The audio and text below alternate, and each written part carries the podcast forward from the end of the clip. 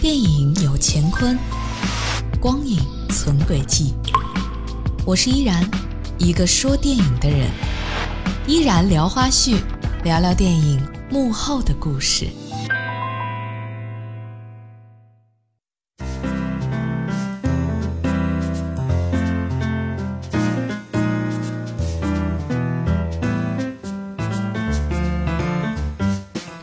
各位，您现在锁定收听的是正在直播的电影研究所，我是依然。呃，我们今天的互动话题呢，就是彼得潘的故事，你了解多少？对于这个永远长不大的孩子，你作何感想啊？小时候有没有看过？长大之后又有没有看过呢？可以给我发短信零二八八四三三幺八八二，或者关注我们的微信平台，拼音搜索幽默八八二，幽默八八二来跟我互动。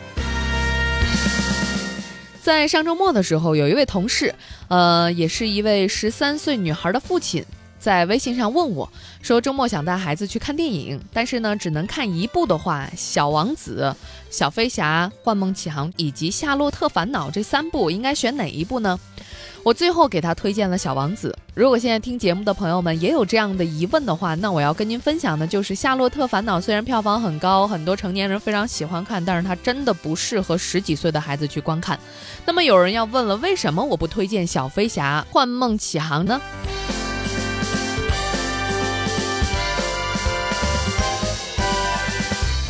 这部由美国华纳兄弟影片公司与雷特派克沙丘娱乐公司二零一五年联合出品的奇幻冒险电影《小飞侠：幻梦启航》上周登陆了咱们内地院线，但是很遗憾的就是这一部电影在大陆仅仅取得了三百五十万美元的首周票房，成为了内地市场今年啊表现最差的进口分账片之一。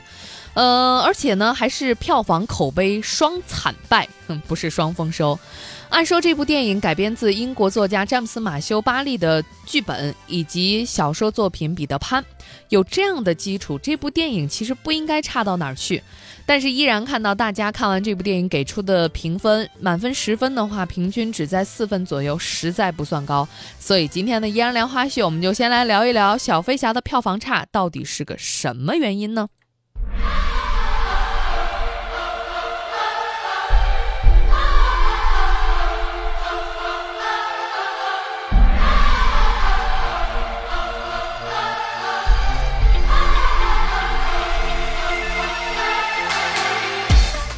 小飞侠幻梦启航在北美首周末也仅仅是入账一千五百五十三万美元，上了快半个月了，票房还不到两千七百万美元，远远是低于最开始的预期。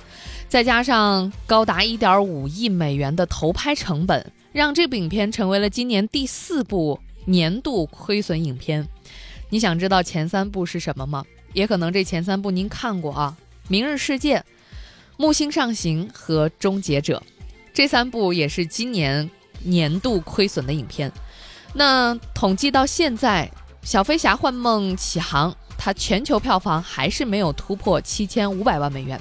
当然，它不能够指望中国来拯救它，因为它在内地的首周票房不到六百万，比它后来上映的《小王子》这个数字都还要低很多。为什么呀？到底看小飞侠是一种怎样糟糕的体验呢？我刚才说了，中国的观众十分满分给了四分，而北美的影评人满分一百分给了三十六分，甚至在国外的一些影评网站还出现了恶评文章，这也让人多多少少能够感受到观众在看完这部电影之后表现出来的不友好。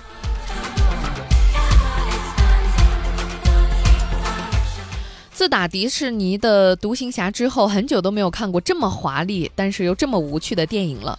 跟导演乔莱特的前作《安娜·卡列尼娜》一样，《小飞侠》也拥有华丽的场景。当然，你也可以批评为这是太过花哨。电影呢，改编自英国作家詹姆斯·马修·巴利的剧本以及小说作品《彼得潘》。由于这一个题材在好莱坞是屡经改编，导演在这版电影当中就把故事聚焦在了这个叫彼得的这个小男孩是如何变成了大家熟悉的样子，等于是彼得潘的前传啊，让彼得潘从在孤儿院每天梦想着找到妈妈，然后呢就被黑胡子海盗给这个掳来，到这个永无岛去当矿工。电影的特别之处就是彼得由一个特别调皮的小孩变成了一个勇敢啊担得起责任并且克服困难，最终成长为被人们永远铭记的小飞侠。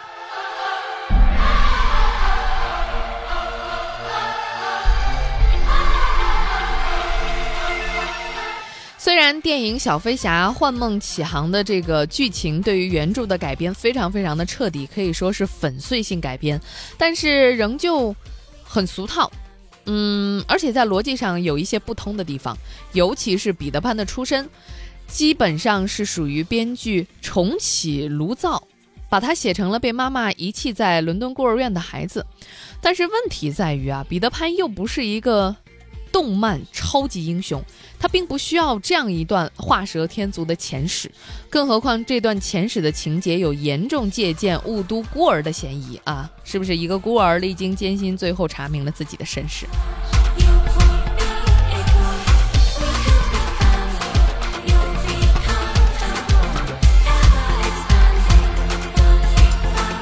小飞侠幻梦启航还有什么不好看的原因？比如说原著它所描绘的是一个呃富有这个幻想色彩的异空间，而电影的色彩和配乐虽然都不错，但是并没有能够挽回特效场面的缺乏想象力。它缺乏到了一个什么样的程度？可能你绝对都想不到。这个编剧西蒙·福斯误以为大家都会对彼得潘还不是彼得潘的时候的故事感兴趣，对不会飞的彼得潘感兴趣，所以呢，就和导演一起把本来应该在空中飞的彼得潘拉到了地面上来。想看小飞侠天空翱翔吗？在这部电影快要结束的时候，他才飞起来，而且他大概只飞了八分钟，其余的时间都在地上走路。是的，都在地上走路。彼得潘和大反派黑胡子海盗的结尾大战也是完全没有存在感。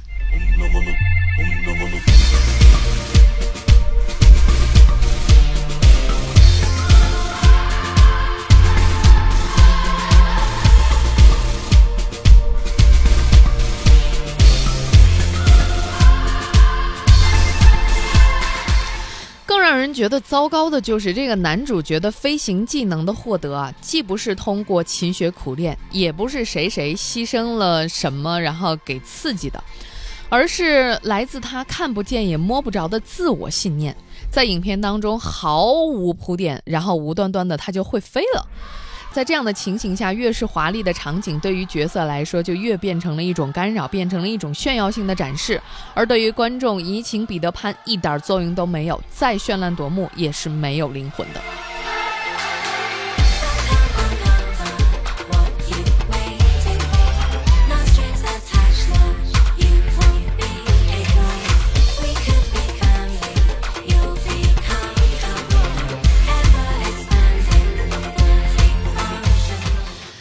小飞侠幻梦启航，这是一部三 D 电影，但里边绝大多数的角色单调乏味到只有二维到一维，所以从画面上还是觉得一点儿都没有三 D 的炫酷感。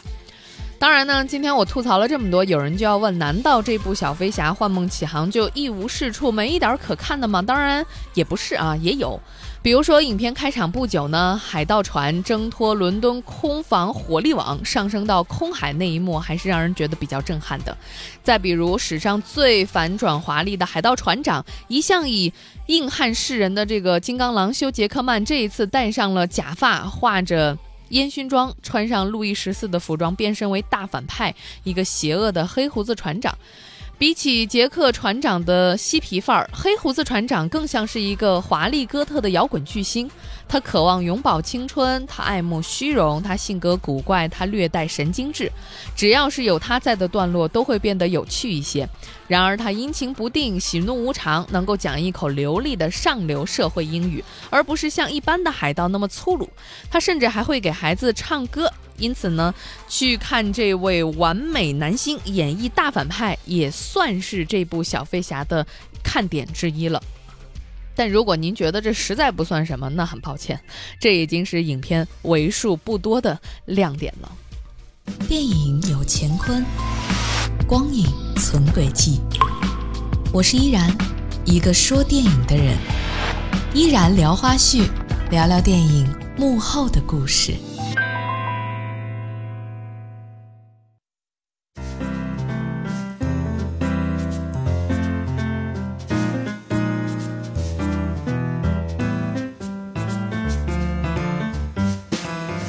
依然聊花絮，今天我是来跟您聊一聊现在正在国内大荧幕上上映的这个《小飞侠：幻梦启航》这部电影，为什么口碑和票房都惨败？为什么大家都不说它好啊？不好在哪里？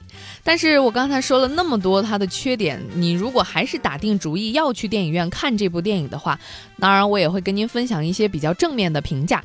接下来我要跟您分享的这段口碑采访是来自于片方他自己提供的，所以真实性您可以掂量一下。我觉得是一个全家老小可以一起看的好电影。对我感觉来说，就是像重温旧梦一样，回忆了我们儿童时看到的那些经典的场景。它的科幻效果非常棒。印象最深的应该就是，呃，美轮美奂的画面特效和天马行空的。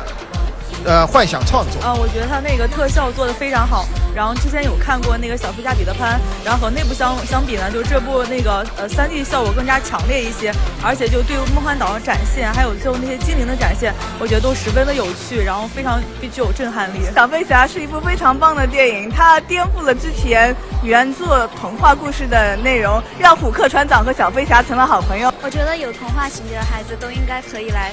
体验这一场视觉效果，三 D 情节多次超乎你的想象，给你的视觉绝对不会让你的失望的。可以带着你的孩子，不分年龄阶段的，大家共同来享受的一部好的电影。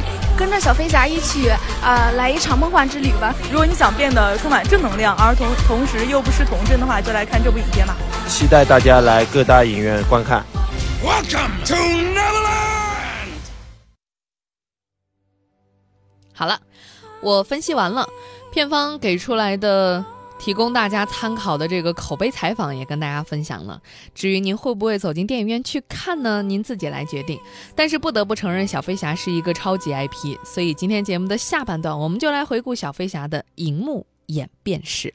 我们今天的互动话题也是彼得潘这个故事，您对他了解多少？从你小时候到长到现在啊，有没有什么样的影响呢？对你可以来跟我分享，给我发短信零二八八四三三幺八八二，也可以关注我们的微信平台，拼音搜索幽默八八二，幽默八八二。